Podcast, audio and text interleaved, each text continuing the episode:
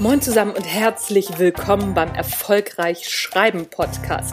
Der einzige Podcast, in dem erfolgreiche AutorInnen ihre Schreibgeheimnisse verraten und aus ihrem Leben plaudern. Außerdem bekommst du praktische Schreibtipps, tolle Impulse und Motivationskicks für deinen Schreibprozess und deinen Weg zum eigenen Buch. Mein Name ist Anja Niekerken und es ist mir ein Fest, dass du dabei bist.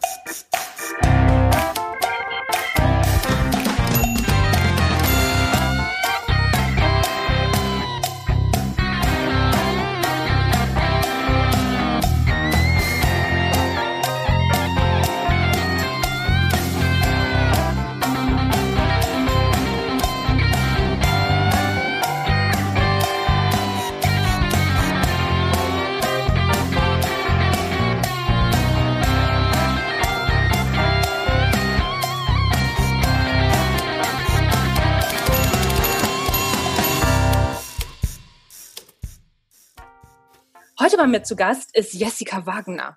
Jessica ist Online-Redakteurin seit den Kindertagen des Internets und arbeitet seitdem unter anderem für die Welt, Bild am Sonntag, Stern.de, Edition F, Spiegel Online und Z Online. Und dann schreibt sie auch noch Bücher und einen Blog.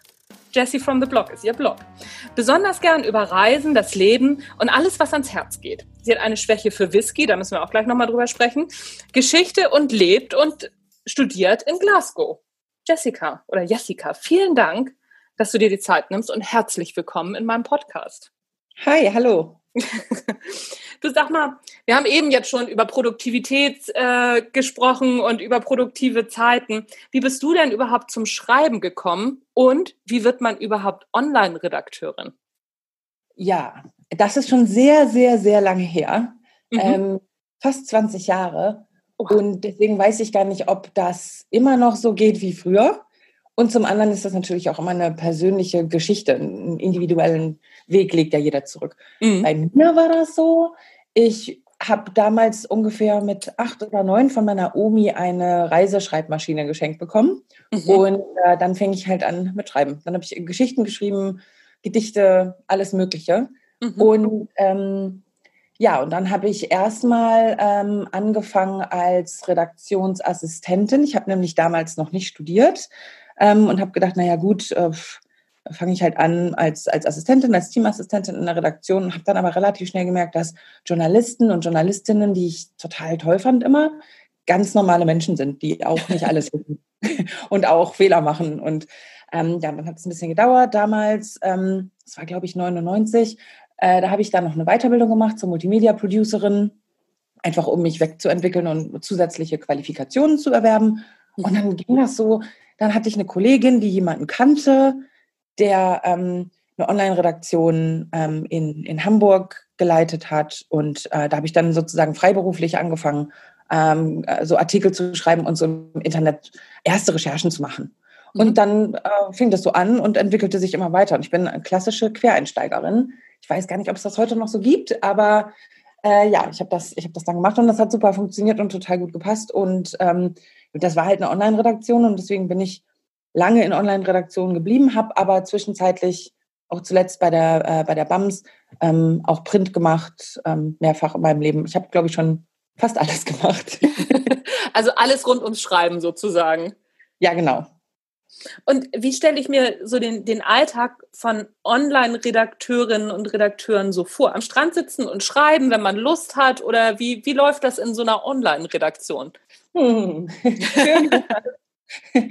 äh, ja, ich, also das hängt ein bisschen davon ab, wie man ähm, online arbeitet. Das ist ja auch so ein ganz, ganz weites Feld. Das Internet ist groß, wie wir alle wissen.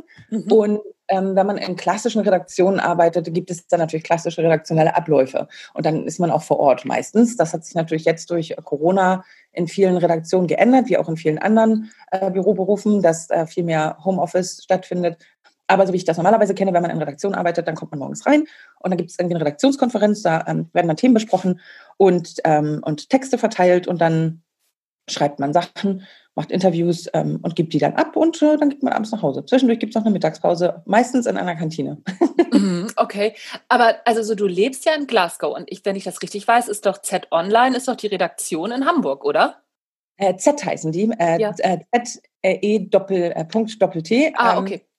Äh, das ist genau, ja. Die sitzen, ähm, die Redaktion selbst sitzt in Berlin, die sind aber bei, ähm, bei Zeit, bei der Zeit, bei Zeit Online angegliedert und werden ja. jetzt auch ein Ressort mhm. von, äh, von Zeit Online und okay. äh, die Zeit sitzt ja in Hamburg. Ja, das ist natürlich der Unterschied, wenn man freiberuflich arbeitet, dann ähm, und nicht sozusagen fest in Redaktionsteams, dann äh, kann man natürlich von woanders aus auch arbeiten. Das ist so wie mit, mit allen möglichen ähm, digitalen Arbeiten. Im Grunde, wenn die Strukturen das erlauben, dann kann man fast von überall aus arbeiten, solange das mit den Zeitzonen hinkommt oder man kein Problem damit hat, morgens um vier aufzustehen. nee, aber das geht, ja, das geht ja hier. Und ja, äh, ja dann gibt es natürlich ähm, Tools der Kommunikation, Slack, E-Mail, andere Kanäle und Plattformen, auf denen man sich dann austauschen kann. Und ähm, ja, und dann ähm, schreibt sitzt man an seinem Schreibtisch und schreibt und gibt mhm. Sachen ab. Und wie lange hast du immer Zeit? Also so wann, ab wann weißt du, okay, das ist jetzt mein Thema und wie lange hast du Zeit für den Artikel? Das kommt immer darauf an, für wen man schreibt und wie man schreibt. Also zum Beispiel ähm, habe ich mit einigen Auftraggebern habe ich ähm, Vereinbarungen, okay, schreib uns ähm, jede Woche ein Thema zu, zu, dem und dem Themengebiet, schreib uns da einen Artikel dazu und gibt es dann bis, keine Ahnung, Dienstagmittag oder Donnerstagabend oder wann auch immer. Dann gibt es halt so individuelle Deadlines, gibt es bis dahin ab. Mhm. Und, ähm, und das ist natürlich ganz gut, wenn man so einen regelmäßigen, eine regelmäßige Taktung hat, dann kann man sich natürlich die Arbeitswoche auch entsprechend einteilen und kann dann sagen, okay, ich schreibe an dem Tag. Ähm, wenn ich da ähm, Expertinnen ähm, interviewe, dann ist es natürlich gut, wenn ich die einigermaßen vorher anspreche und nicht äh, so zwei Stunden davor. Mhm. Auch das geht natürlich, kommt ein bisschen drauf an.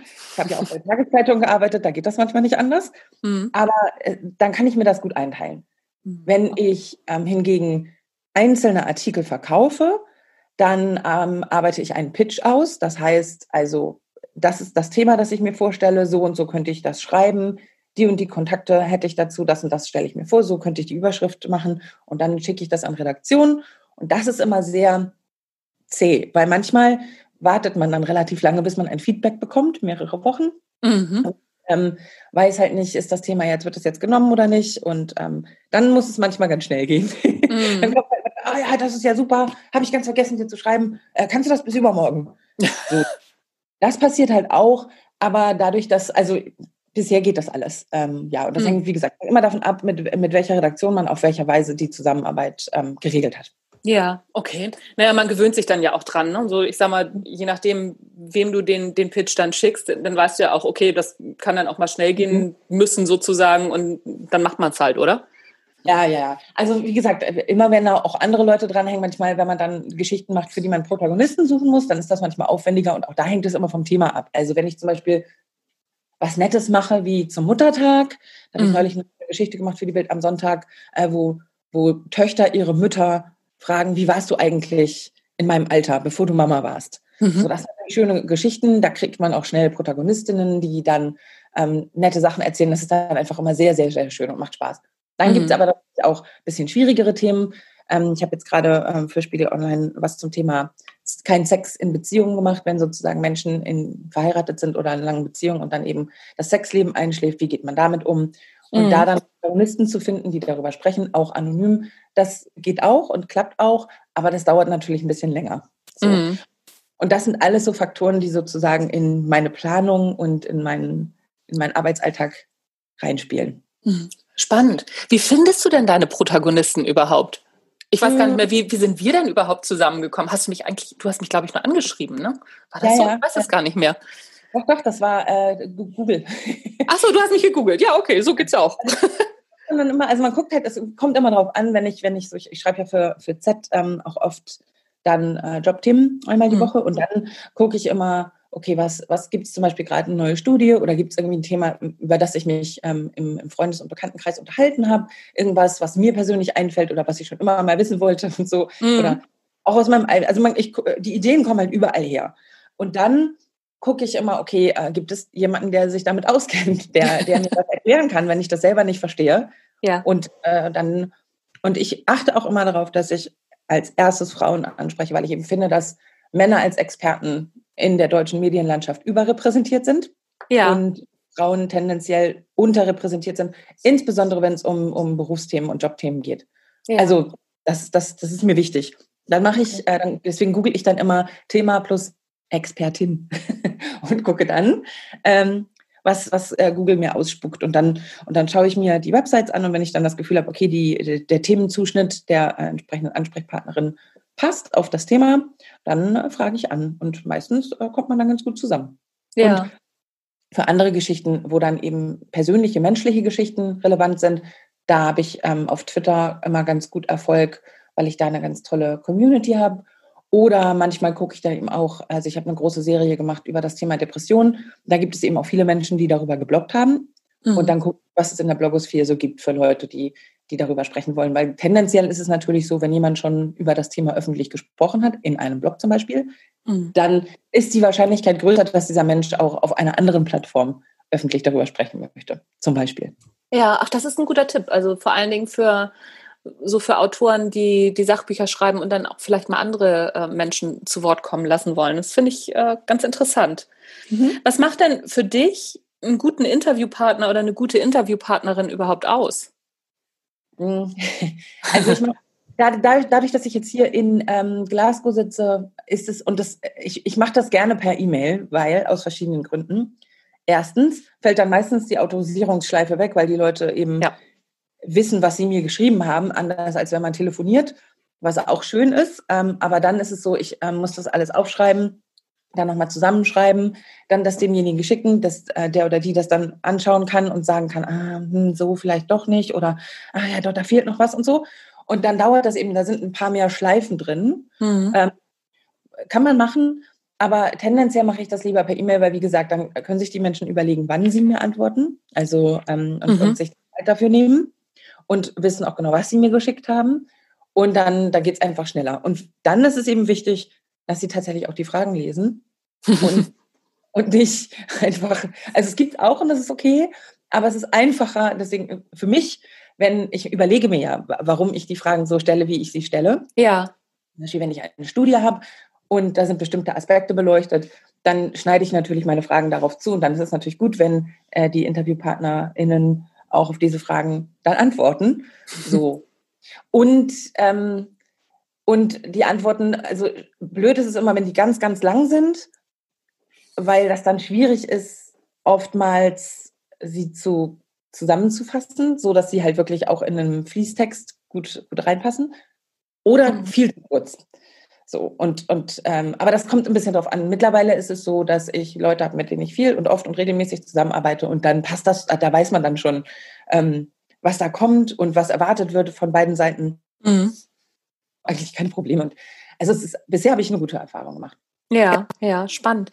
Wenn du, ähm, wenn jetzt Leute zuhören, die sagen, ah, ich würde auch so gerne irgendwo mal in so einem Artikel vorkommen und hm, wie können die das, wie können die das anstellen? Also erstmal ja vielleicht auch ne, selber bloggen und äh, dass, dass man über Google gefunden wird. Aber wie kann man denn Journalisten zum Beispiel ansprechen? Hast du da eine Idee? Hm, finde ich, hm, ja, ich finde das immer ein bisschen schwierig, aber das ist jetzt nur meine Meinung. Ich spreche da nicht mhm. für alle. Ne? Aber ich, ähm, ich kriege manchmal dann, es kommt tatsächlich auf das Thema an. Also, ich kriege manchmal Mails, da denke ich, hm, ja, ähm, nee, habe ich jetzt keine Zeit.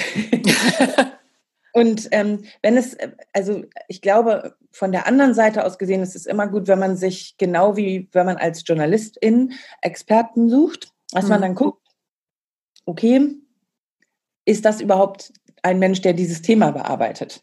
Mhm. Also ich kann natürlich, ähm, ich kann natürlich mit äh, einer Tischlerin über über das Töpfern reden, mhm. aber wirklich der richtige Ansprechpartner. Genauso ist es auch, wenn ich, ähm, wenn ich, wenn ich Journalisten ansprechen möchte oder Journalistinnen, dann muss ich gucken, worüber schreiben die denn normalerweise? Mhm. Ist denn so, schreiben die eher so über, über ähm, Wirtschaftsthemen oder mehr so über Reisethemen? Und wenn ja, was genau ist da so deren Zuschnitt? Und dann ist es natürlich so, wenn, also ich kann, wie gesagt, auch hier nur für mich sprechen. Ich freue mich mhm. natürlich, wenn ich eine gute Themenidee bekomme, wo ich denke, ach ja, stimmt, das, darüber habe ich auch gar nicht nachgedacht. Das ergibt Sinn, darüber könnte ich auch mal schreiben. Und mhm. dann kann ich sozusagen ähm, mit entsprechenden ExpertInnen darüber sprechen, die mir das dann geschickt haben. Und deswegen mein Tipp ist, guckt euch an, worüber diese JournalistInnen, die ihr kontaktieren wollt, worüber die normalerweise schreiben und schneidet eure Themen darauf zu. Und dann haben die meisten ja auch tatsächlich E-Mail-Adressen oder sind zu kontaktieren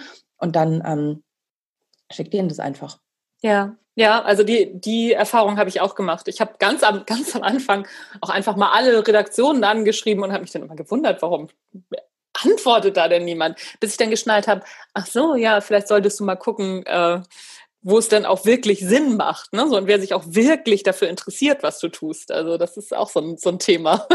Ja, weil ich meine, wir haben ja alle keine Zeit und ich meine, jeder weiß, ja. dass E-Mail-Postfächer quellen einfach über. Ja. Ähm, und es ist immer so, ich kenne das auch aus ähm, Produktentwicklung, äh, wenn man sich überlegt, was für ein Problem könnte mein Gegenüber, mein potenzieller Ansprechpartnerin haben mhm.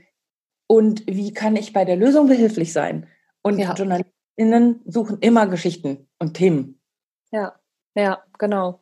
Und dann auch wirklich zu gucken, ähm, ach ja, so, ja, also, das, egal ob ja. die jetzt fest angestellt oder äh, also völlig egal, ob, ob, ob die fest oder frei sind, ja. Äh, die müssen ja äh, Geschichten verkaufen und ähm, sowohl entweder richtig verkaufen oder halt eben intern verkaufen. Und mhm. je besser ähm, das Thema passt auf deren Zuschnitt, desto eher werden die auch reagieren und sagen, oh ja, da hat jemand ein Problem für mich gelöst. Ein tolles Thema. Juhu. Mm, ja, klar. Also das auf jeden Fall. Ich habe letzt auch eine Geschichte gehört, da bin ich fast vom Stuhl gefallen von ähm, einer an, anderen Journalistin, die dann sagte, so ja, hast du mal einen Interviewpartner oder eine Interviewpartnerin gefunden und dann lassen die sich so bitten und dann sind die so, ähm, ja, haben so Starallüren. Da sagte sie auch, das kann ich nicht gebrauchen, so viel Zeit habe ich nicht.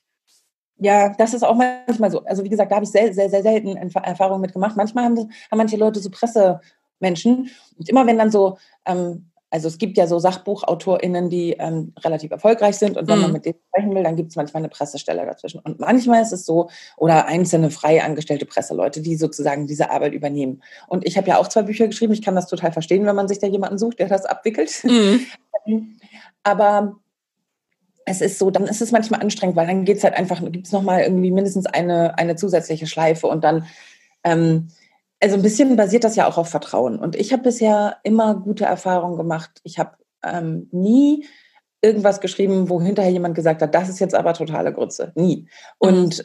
ähm, natürlich, wenn man das erste Mal mit jemandem zusammenarbeitet, dann weiß man das ja nicht, ähm, inwieweit diese Person tatsächlich vertrauenswürdig ist. Und deswegen, da, beim ersten Mal ist es manchmal ein bisschen aufwendiger, aber wir beide kennen uns auch schon ja. ein bisschen. und da, weiß, da, da, wissen wir ja beide, dass das dann funktioniert und wie das funktioniert. Ja. Und das, das muss man halt dann auch aufbauen, so eine Zusammenarbeit. Und deswegen ähm, also für Leute, die tatsächlich in der Presse landen wollen, finde ich, Bloggen ist immer ganz wichtig und dann eben auch entsprechend so auf Google optimieren, dass das für bestimmte, sehr spitz zugeschnittene Themen man dann auch tatsächlich gefunden wird. Ja, ja, ja. Ja, genau. Also ähm, sehe ich genauso. Also ich äh, habe die Erfahrung, ich habe das dann gelernt. Ne? So, ich bin, bin ja immer sehr aktiv mit allen möglichen Sachen und habe dann irgendwann gelernt, ach so, warte mal, so musst du das machen. Aber man kann sich das auch einfacher machen als ich. Also man kann das auch, also ne, da auch dann mal darauf hören, was, was die, mh, mm, die Spezialisten dazu sagen.